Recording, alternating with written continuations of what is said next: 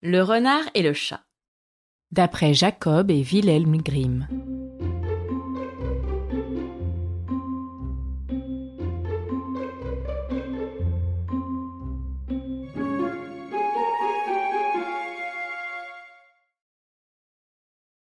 Le hasard fit un jour que le chat, dans un bois, rencontra le seigneur renard.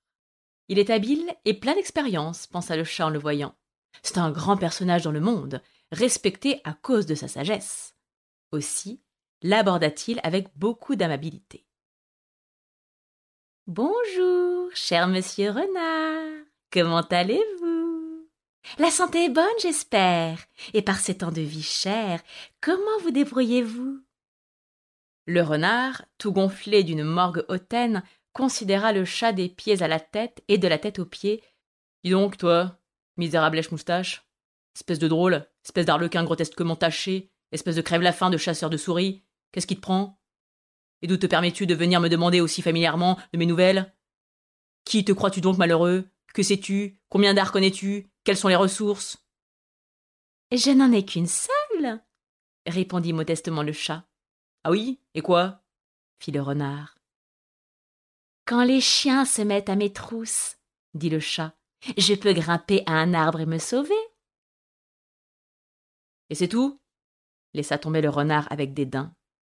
Sache ce que moi, je suis le maître des ruses, par centaines, et que j'ai par-dessus tout un sac à malice. Tu me fais pitié, tiens. Viens avec moi, et je te montrerai comment on se défait des chiens. Au beau milieu de ce discours arriva un chasseur qui avait quatre chiens avec lui. Le chat bondit vivement sur un arbre et se réfugia tout au sommet, dans les dernières branches, où il se tint caché dans le feuillage.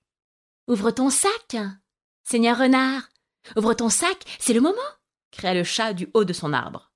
Mais les chiens l'avaient pris déjà et le tenaient ferme. Hola, Seigneur renard. cria encore le chat.